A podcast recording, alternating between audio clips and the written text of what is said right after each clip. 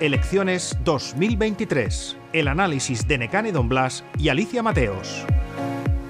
Estamos llegando al final de la campaña electoral y yo no sé cómo lo ves tú, Necane, pero a mí me da la sensación de que hay como mucha desgana incluso por parte de los candidatos.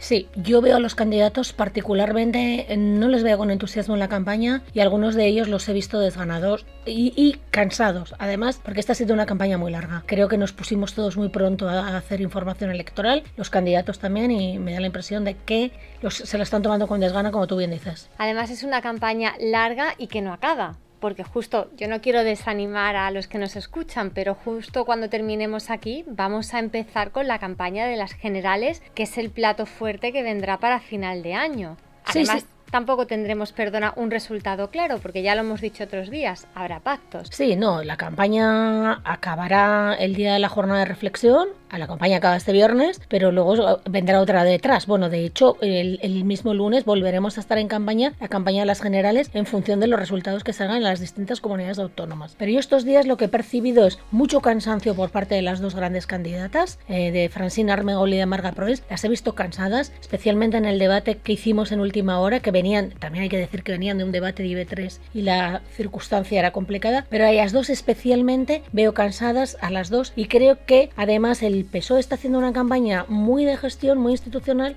poco de corazón, que escribía yo hoy, y, es eso, está, tengo la impresión de que todos tienen ganas de quitarse ya la campaña de encima. Sí, todos tienen muchas ganas de ver el resultado, de ver cómo luego solucionan el escenario que se les plantea. Y también yo creo que el hecho de que no haya habido cara a cara entre las dos principales candidatas también quita como un poco de emoción de poder comparar esos dos principales programas, digamos. Sí, efectivamente. Y me parece que es un fallo muy importante y creo que hay que hacérselo pensar porque nos han sustraído un elemento clave a los votantes y a los electores y a los ciudadanos para poder fijar posiciones de cuáles son los dos modelos que se enfrentan uno a otro, ¿no? Pero volviendo a lo que decíamos de que esta campaña está siendo atípica, un poco rara, creo que la demostración eh, la da el, grado de, asistencia a los mítines, ¿no? que ha sido muy, muy, muy flojo. O sea, yo estuve en el mítin de mes y realmente era muy llamativa. Eh, había muchas más sillas vacías que llenas. El mítin del PSOE nadie se ha atrevido a llenar el Palmarena. Veremos qué pasa con el mítin de Feijó. El mítin del PI llenó, pero el PI ha llenado el Trui Teatre. Es decir, creo que sí que se está viendo el, de Ciudadanos, el, el mítin central de Ciudadanos,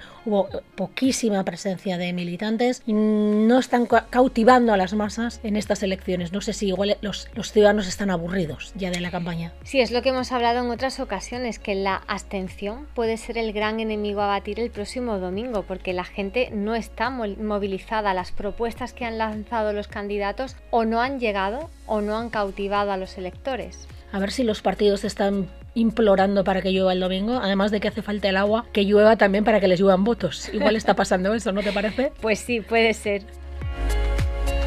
Elecciones 2023. Un podcast de última hora editado por Ainhoa Sanso.